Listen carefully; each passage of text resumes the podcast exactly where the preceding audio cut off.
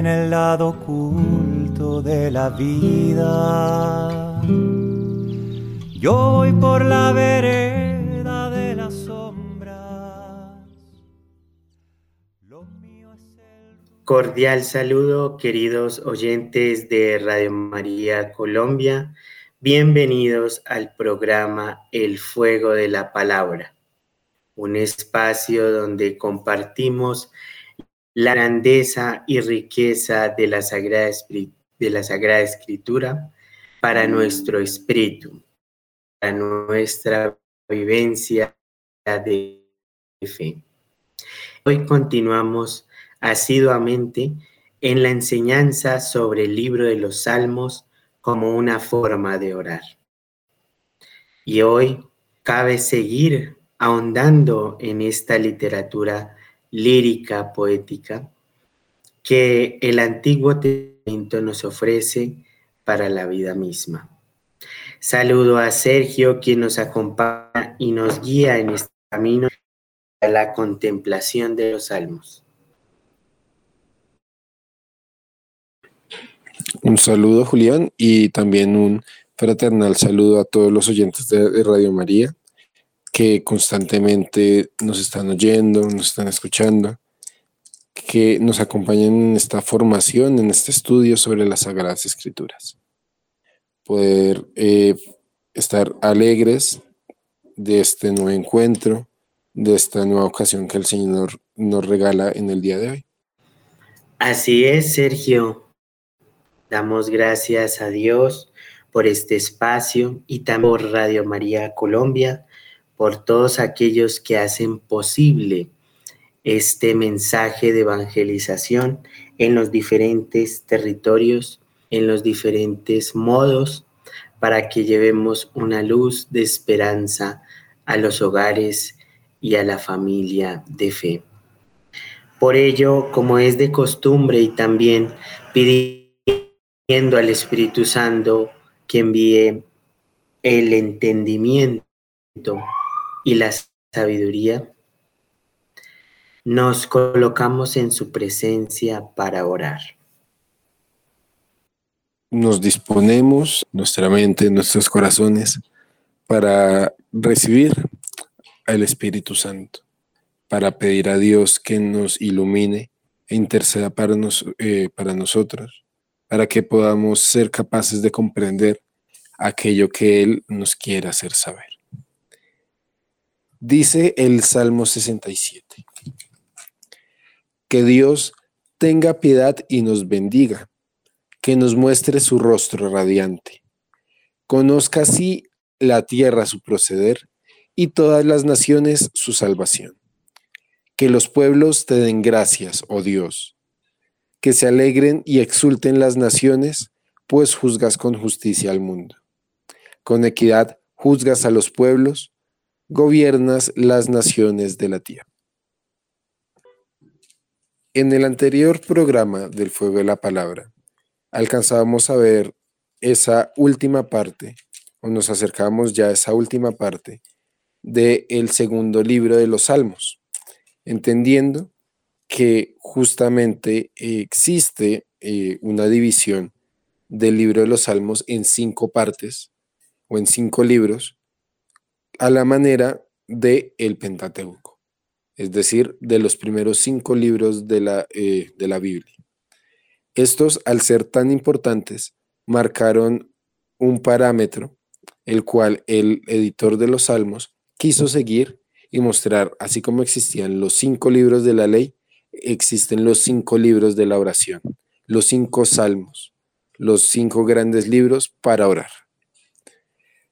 Es así que encontramos el final de este, eh, de este segundo libro, alrededor del Salmo 72, justamente marcado en el versículo 19 con, el con la doxología amén, amén, con ese doble amén que va marcando ese itinerario que va dividiendo este libro de los salmos. Pero además nos encontramos con algunas súplicas al final de esta segunda parte de los salmos. Y llamaba la atención y nos quedamos en parte de este Salmo 71, que es una súplica, pero que hace ya una persona mayor clamando a Dios por justicia. Siendo algunos de estos eh, versículos tan iluminadores, tan eh, bonitos, como lo son el 5. Pues tú eres mi esperanza, Señor, mi confianza desde joven. En ti busco apoyo desde el vientre. Eres mi fuerza. Desde el seno materno. A ti dirijo siempre mi alabanza. Soy el asombro de muchos, pero tú eres muy refugio seguro. Mi boca rebosa de tu alabanza, de tu elogio todo el día. Y en este salmo en particular podemos ir viendo cómo eh, este es un libro pensado justamente para orar en diferentes situaciones particulares. Tal vez eh, algunos de nosotros podamos ser ya mayores, pero no necesariamente. Podemos estar mirando con un poco de nostalgia al pasado. Podemos ver con un poco de eh, añoranza que antes el Señor me bendecía y ahorita esa bendición, esa presencia de Dios pareciera que no fuera clara. Este salmo justamente nos ayuda a orar, a identificar estos momentos, no para quedarnos en ellos, sino para presentárselos a Dios con toda nuestra honestidad, con toda nuestra conciencia, para que Él sea el que transforme esas realidades y que estemos en una real y plena comunión con Él. Esta referencia que nos comparte Sergio acerca de la súplica de un anciano es lo que nosotros hemos comprendido desde el Antiguo Testamento y la visión de la sabiduría de Israel. Recordemos que en los libros sapenciales vemos también una trayectoria en donde se desarrolla una visión y una perspectiva de su tiempo propio.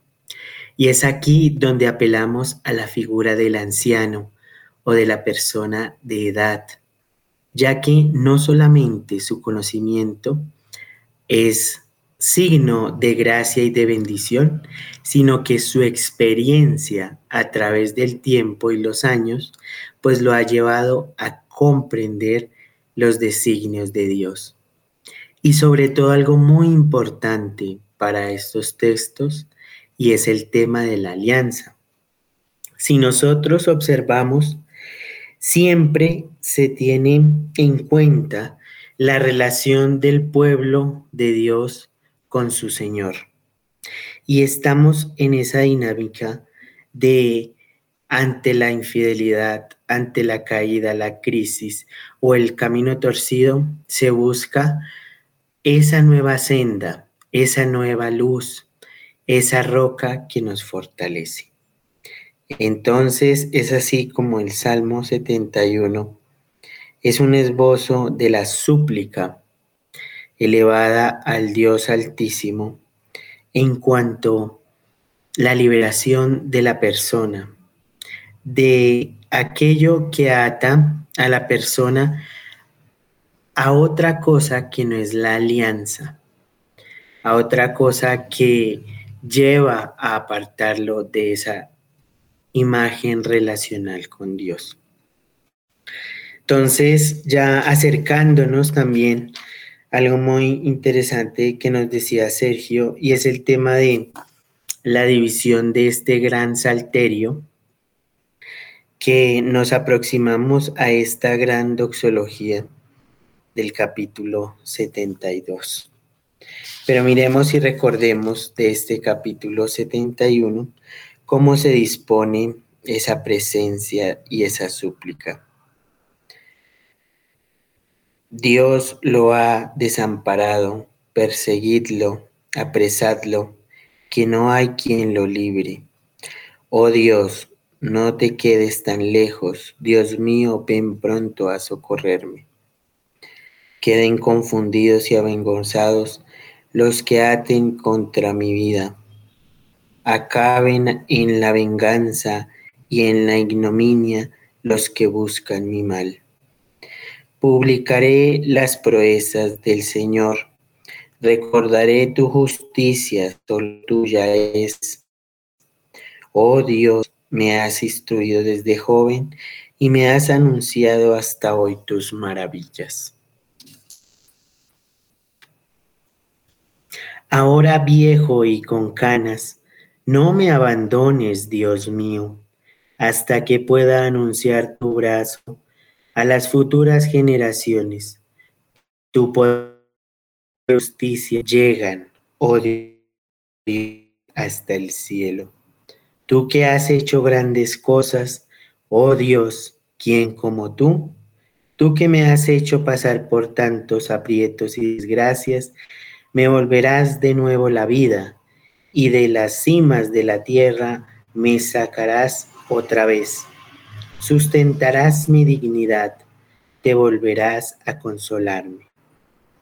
Te clamarán mis labios, mi vida que has rescatado, y mi lengua todo el día musitará tu justicia, pues si avergüenzan a afrentados los que buscan mi desgracia.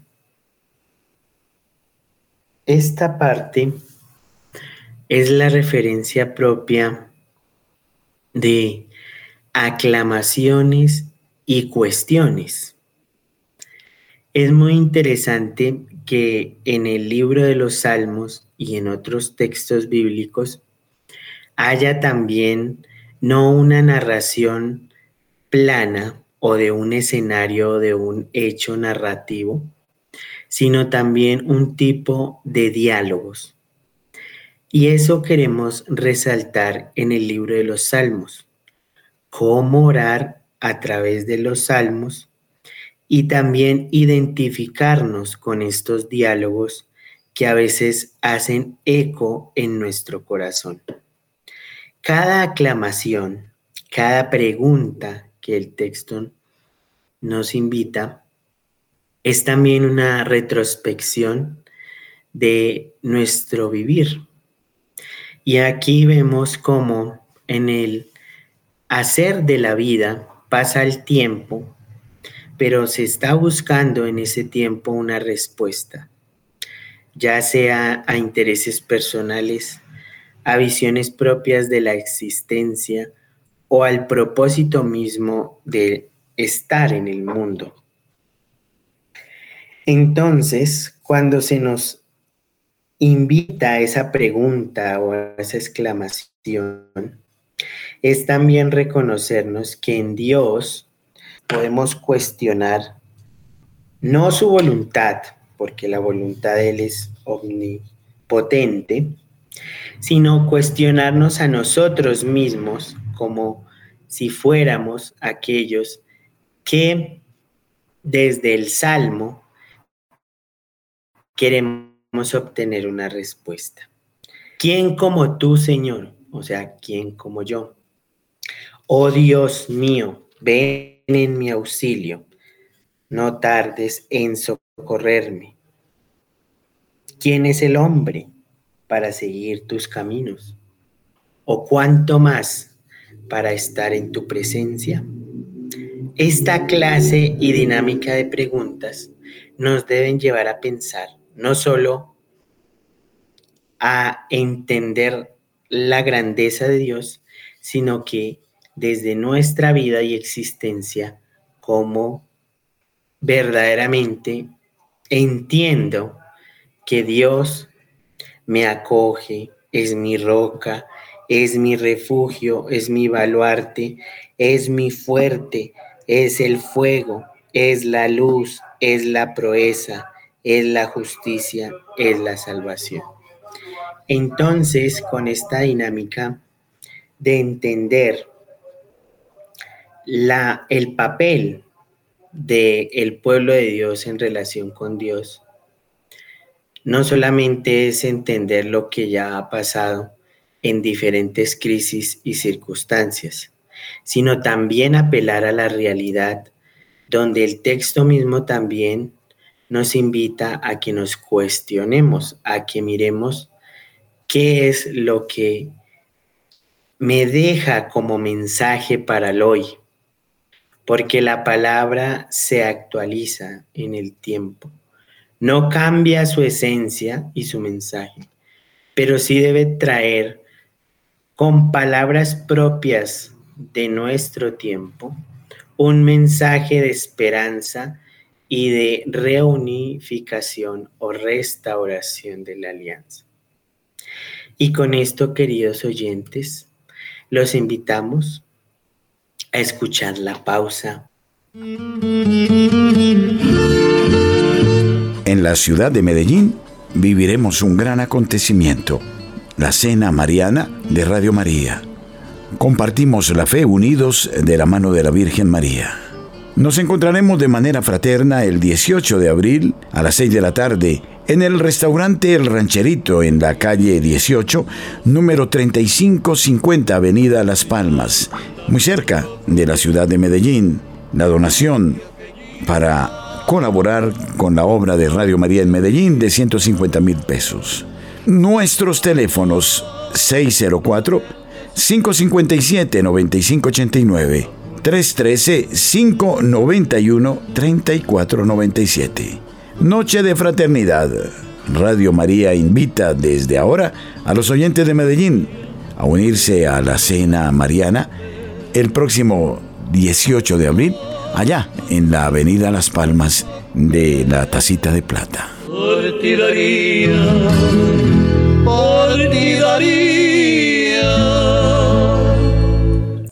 Continuamos aquí en el fuego de la palabra por medio de Radio María Colombia 1220 AM. Antes de seguir con nuestro programa, pues cabe recordarles, cabe invitarlos a la preparación a la consagración a San José que está realizando Radio María desde este próximo 15 de febrero hasta el 19 de marzo. Vamos a estar iniciando la primera semana alrededor de las 12.50 de la, de la mañana.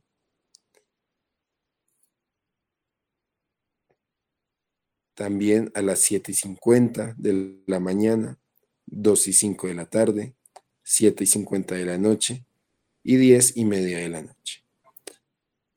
Estamos con diferentes horarios, diferentes eh, días, ahí para prepararnos para esta gran consagración como familia Radio María.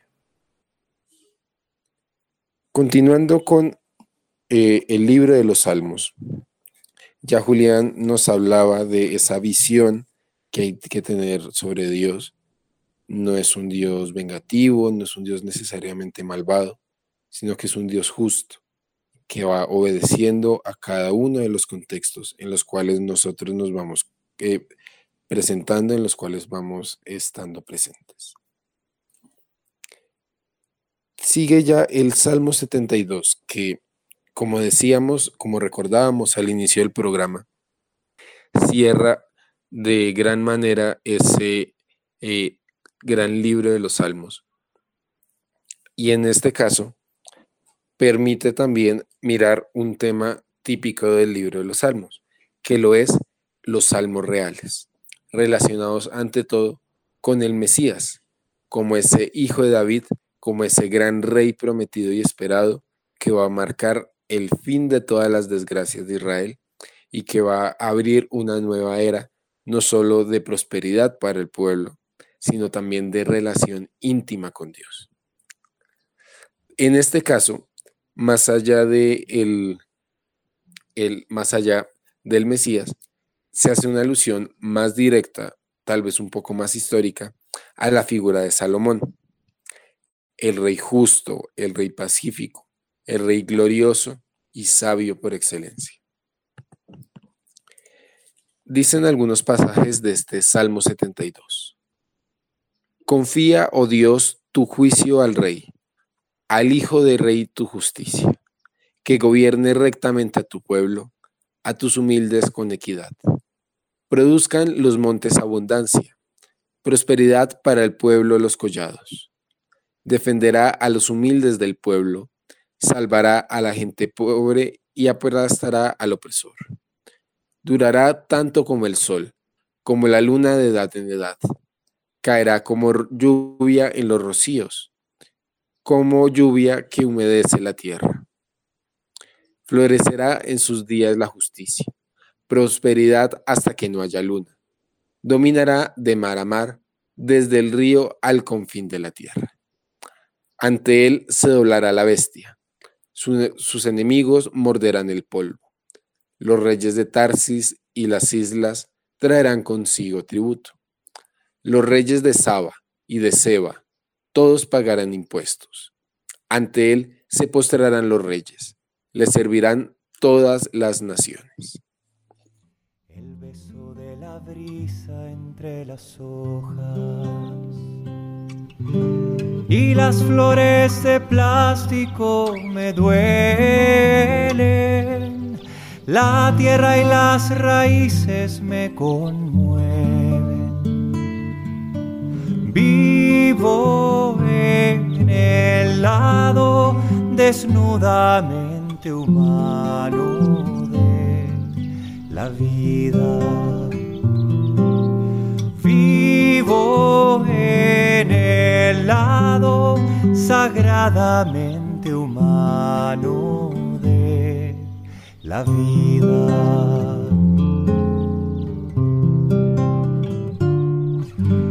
Vivo en el lado lento de la vida Amo lo que se gesta en el silencio. Con este Salmo 72, pues damos cierre a, esa, a ese segundo libro de los Salmos. Y continuamos con el tercero, iniciado en el Salmo 73, nombrado como la justicia final en la Biblia de Jerusalén. Este pasaje, este salmo, que es algo extenso, nos habla un poco de esa paradoja de que los malvados aparentemente tienen riqueza, tienen opulencia, mientras que los justos están condenados a vivir en la miseria, vivir en el sufrimiento. Recordemos que estos son temas propios de la literatura sapiencial, que pues acá vemos cómo se van mezclando eh, los salmos y la literatura sampiencial, pero también son temas que tratan algunos profetas. Recordemos que ya hemos tenido el espacio para hablar, para meditar sobre algunos de ellos, como lo puede ser Isaías y Miqueas, pero también dentro de esos textos sapienciales encontramos el libro de Job, el libro de Coelet o el Eclesiastés, que son justamente eh, textos que contraponen un poco esa felicidad y que la justifican al mostrar que es una felicidad efímera, que solamente va a durar un tiempo, ya sea marcado por la ruina del malvado o la muerte del malvado, que es una acción propia de la justicia de Dios. Y ante todo va a prevalecer la paz de la amistad divina. Ese va a ser el gran tesoro que mantenga a los justos en el camino de Dios, que mantenga esa amistad con Él. Adentrándonos a este salmo y por tanto a otra parte de este salterio que compone los capítulos del 73 al 89, el Salterio, hemos llegado a este tercer libro y vemos cómo el Salmo 72 es el referente y la mitad de todo el Salterio. Recordemos que el Salterio tiene 150 salmos y uno de los que marca la pauta o los que hace presente como esa división más pronunciada es el Salmo 72 que comentamos, el Rey Prometido. Ya con este Salmo 73, iniciando el libro tercero, donde Sergio nos explicaba eh, cómo la benevolencia de Dios está expresada en la acción y esa relación íntima con su pueblo, este libro del Salterio pues está enmarcado en un contexto especial de crisis.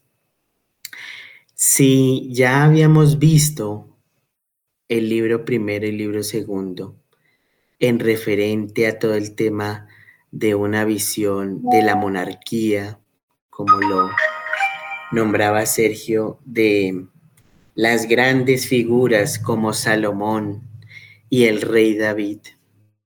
Ahora nos adentramos en salmos propios de un momento y de una vivencia, como lo fue el exilio y la crisis del siglo VI antes de Cristo.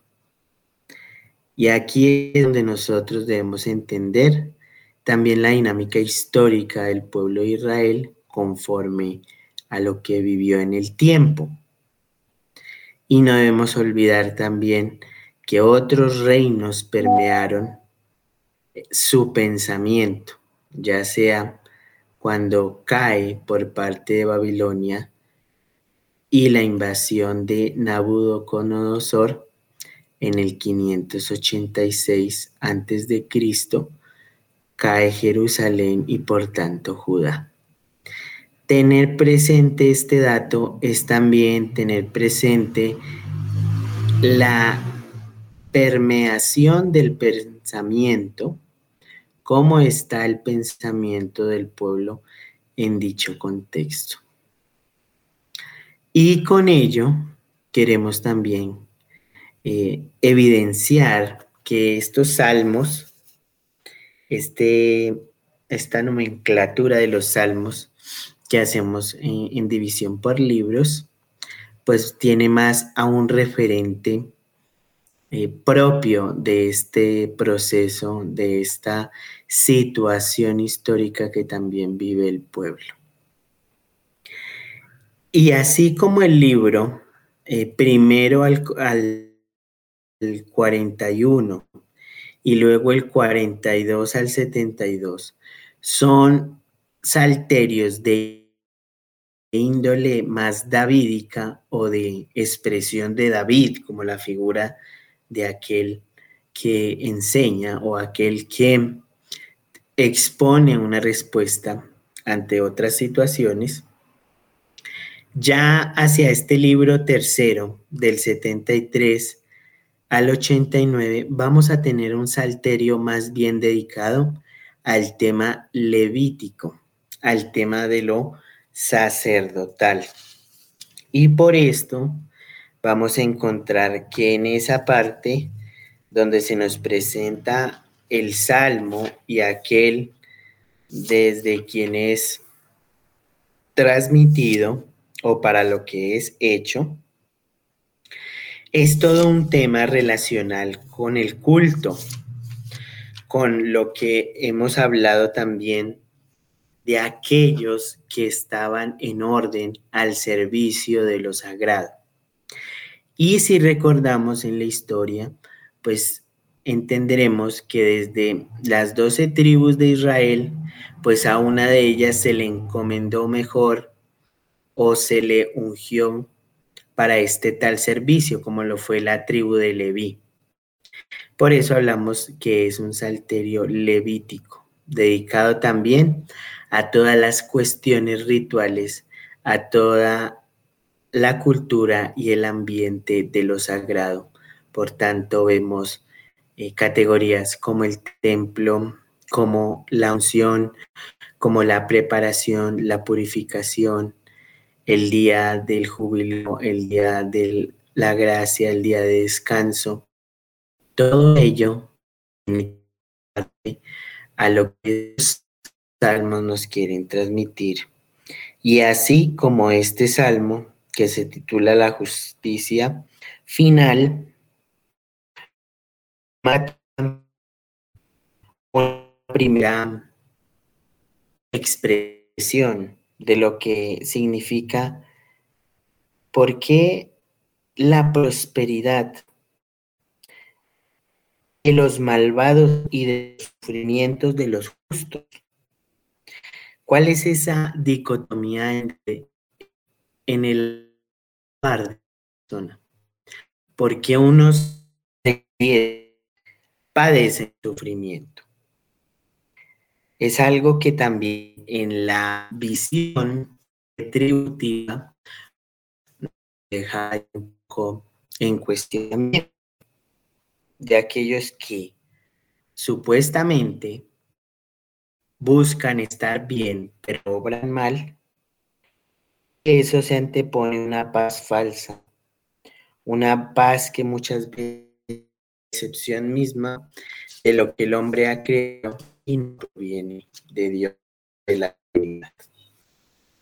Por eso, si referente a este salmo hacia el versículo 17, versa hasta que entre en el santuario de Dios y acabe entendiendo su destino, los pones en el resbaladero, los empujas a la ruina. De pronto quedan hechos un horror, desaparecen consumidos de espanto, con un sueño al despertar. Señor, darte desprecia su imagen. Cuando cuando conciencia, estúpido de mí no comprendía. Solo era animal ante contigo, me tomas de la mano la gloria. A quien yo estando contigo no hago más buscarte. Hallo gusto la tierra aunque se consuman mi mi mente, tú eres mi roca, mi lote, Dios por siempre. Los que se alejan de ti se pierden, porque has puesto vivo en el Señor, a fin de proclamar tus obras por los siglos. Esta parte de este salmo Dentro de la literatura sapiencial y el desarrollo de los textos, vemos también unas pautas para interpretar. Y cabe recalcar que dentro de la literatura pública también hay todo un sistema donde las palabras pueden ser también claves en el ejercicio de la interpretación. Y es como este Salmo 73, hacia el versículo 26, nos presenta paralelismo de adentrarnos en el texto desde lo que dice el texto literal y su mentalidad el geógrafo o escribano quiere manifestar. Y aquí encontramos uno de estos recursos, podríamos llamarlo literarios, que es un paralelismo antitético, como sinónimo, de antónimo, algo que tiene eh, dos características que se contraponen. Por ejemplo, aunque se consuman mi cuerpo y mi mente, tú eres mi roca, mi lote, Dios por siempre. Los que se alejan de ti se pierden, aniquilas a los que están en adulterio.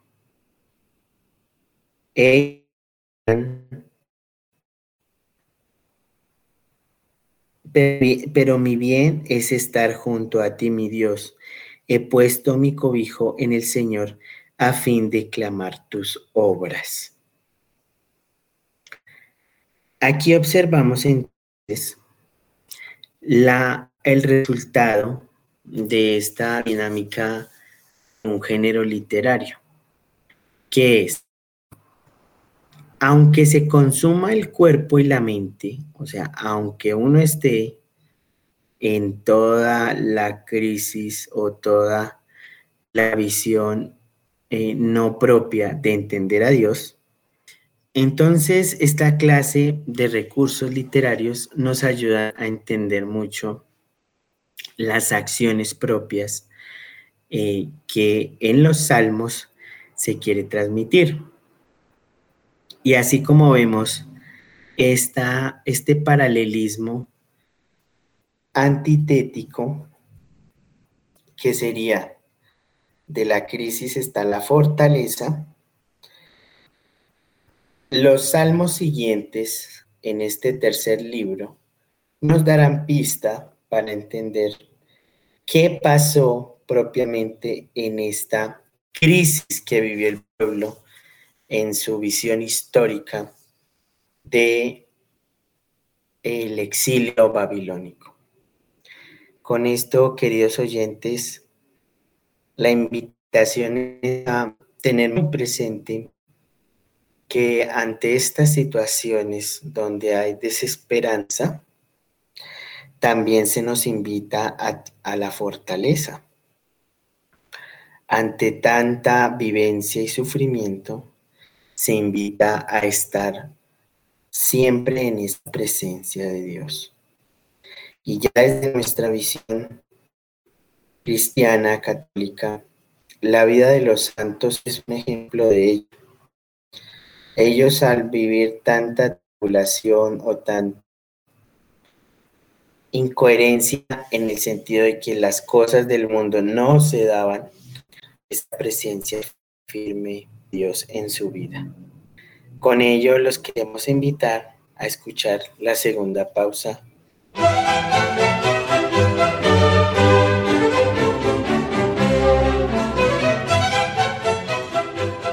En la ciudad de Bogotá, Radio María es gracia y presencia. HJKR 1220 kilociclos en amplitud modulada.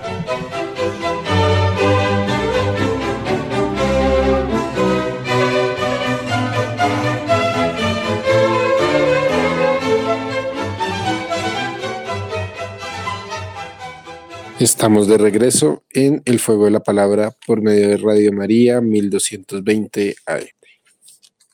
Ya hemos eh, leído, tratado un poco este Salmo 74, que Julián nos recordaba en medio de un libro de los Salmos, marcado por esa tendencia eh, levítica, sacerdotal, de la visión desde el templo y desde el culto. Esa visión que aparte pues de recordarnos el exilio, nos sirve también para recordar que no solamente hubo un exilio, sino que hubo varios exilios y también asimismo hubo varios saqueos al templo. Por eso es que, por ejemplo, en el versículo 22 que se hace mención a un necio, voy a leerlo rápidamente para entrar en contexto, Levántate, oh Dios, a defender tu causa. Acuérdate del necio que te, que te ultraja a diario. No olvides el griterío de tus adversarios, el creciente clamor de tus agresores. Este necio, según el Targum, es decir, según otro texto eh, sagrado judío, que nosotros como cristianos pues no tenemos, pero que nos sirve para estudiar, para interpretar eh, las Sagradas Escrituras. Este texto dice claramente que el necio es el rey Antíoco Epifanes, o el rey loco, el, que quemó las puertas del templo, tal como nos cuenta el libro de Macabeos. Pero también, ignorando un poco este eh, señalamiento del Targum, podemos irnos un poco más atrás y decir que este salmo está haciendo alusión, tal como decía Julián, a aquel saqueo de los, del templo que hizo propiamente los ejércitos caldeos. Ya desde antes de, de, Babilonia, acordándonos que en el norte estaba Siria, estaban los caldeos, que ellos fueron aquellos que llevaron y trajeron la ruina al reino del norte, siendo posterior la invasión de eh, Babilonia hacia el reino del sur. Ya pasando al siguiente, al Salmo número 75, nos encontramos con un título nuevamente que hace alusión a la justicia total. Primero vemos como una antífona con el versículo 2 eh, nos introduce hacia un oráculo divino. Es decir, este es un salmo que nos puede recordar un poco las estructuras de los textos propiamente proféticos. Así como los eh, profetas decían oráculo de Yahvé, yo Yahvé, hablaban en nombre de Dios, en primera persona inclusive, este eh, salmo nos va a introducir justamente en ese mismo estilo literario. Pero en particular este salmo está dirigido sobre todo hacia los malvados, aquellos que actúan a sus anchas pensando que la justicia nunca les va a tocar. Pero aún así Dios, aquel que tiene la última palabra, les está anunciando que van a sufrir el juicio de Él. Van a recibir ese juicio universal, del cual ha estado anhelando muchas veces el justo, y una vez que vea que esto llega, va a ser un gran motivo de alegría y de júbilo, de alabanza para con Dios. Dice el Salmo 75, versículo 2. Te damos gracias, oh Dios, te damos gracias, invocando tu nombre, pregonando tus maravillas. Esta es como tal la antífona que da entrada al Salmo y el oráculo como tal dice, en el momento en que decida, yo mismo juzgaré con, rectitud, aunque tiemblen la tierra y sus habitantes, yo establecí firmemente sus columnas. Digo a los arrogantes, fuera arrogancias, y a los malvados, no alcéis la frente, no alcéis tanto vuestra frente, no habléis estirando insolentes el cuello. Pues ya no es de oriente ni de occidente, ya no es por el desierto de los montes, por donde Dios, como juez, a uno abate y a otro exalta. Pues Yahvé empuña una copa, con un vaso de vino drogado. Lo escanciará, lo sorberá hasta las heces, lo beberán los malvados de la tierra. Y yo lo anunciaré por siempre. Cantaré para el Dios de Jacob, quebrará la frente del malvado, mas la frente del honrado se alzará. Con este Salmo 75 eh, vamos cerrando este programa del Fuego de la Palabra no sin antes eh, recordarles que la consagración a San José que estamos llevando a cabo acá en Radio María Colombia a partir del 15 de febrero y hasta el 19 de marzo. Si necesitan eh, cualquier información, se pueden comunicar a la línea fija en Bogotá 601 746 0067. Sigan en sintonía de Radio María Colombia. Dios los bendiga. del río en la llanura, los embarazos y el muy sabio invierno. Soy figura emergiendo de la piedra. Los montes me contagian su certeza Vivo en el lado pacientemente humano de la vida. Vivo en el lado sagradamente humano de la vida.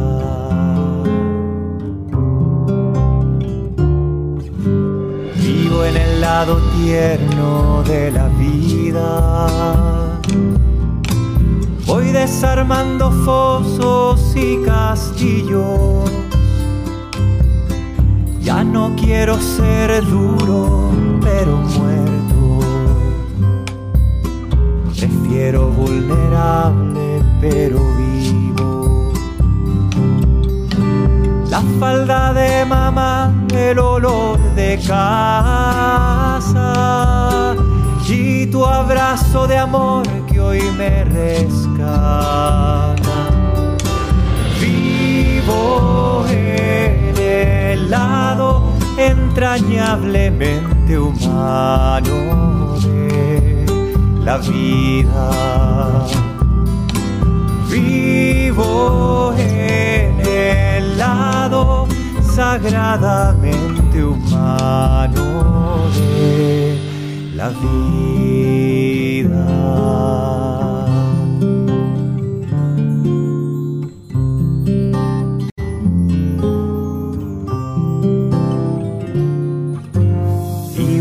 Lado pobre de la vida, donde la sencilleza iré a tu casa donde el te necesito no avergüenza, donde nace del alma el muchas gracias, donde nadie te lleva por delante, montado en supervidas importantes. Vivo en el lado pequeñamente humano de la vida.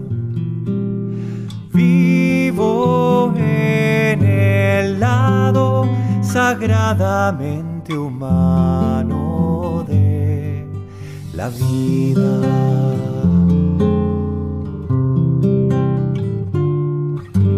Vivo en el lado manso de la vida. Le creo solamente a los pacíficos. Por eso me avergüenzan mis violencias. Quiero a mi corazón quieto en su nido triste arrogancia de los ganadores. No subo el monte Olimpo de esos dioses. Vivo en el lado sufridamente humano de la vida. Vivo en el lado sagradamente humano de la vida.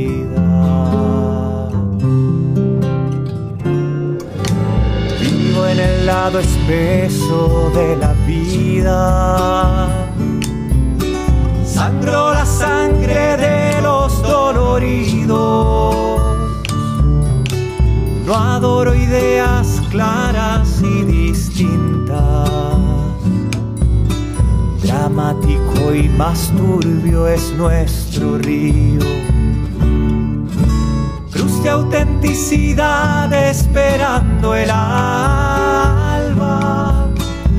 Oscuramente Dios eje de mi alma. Vivo en el lado complejamente humano de la vida. Vivo en el lado sagradamente humano de.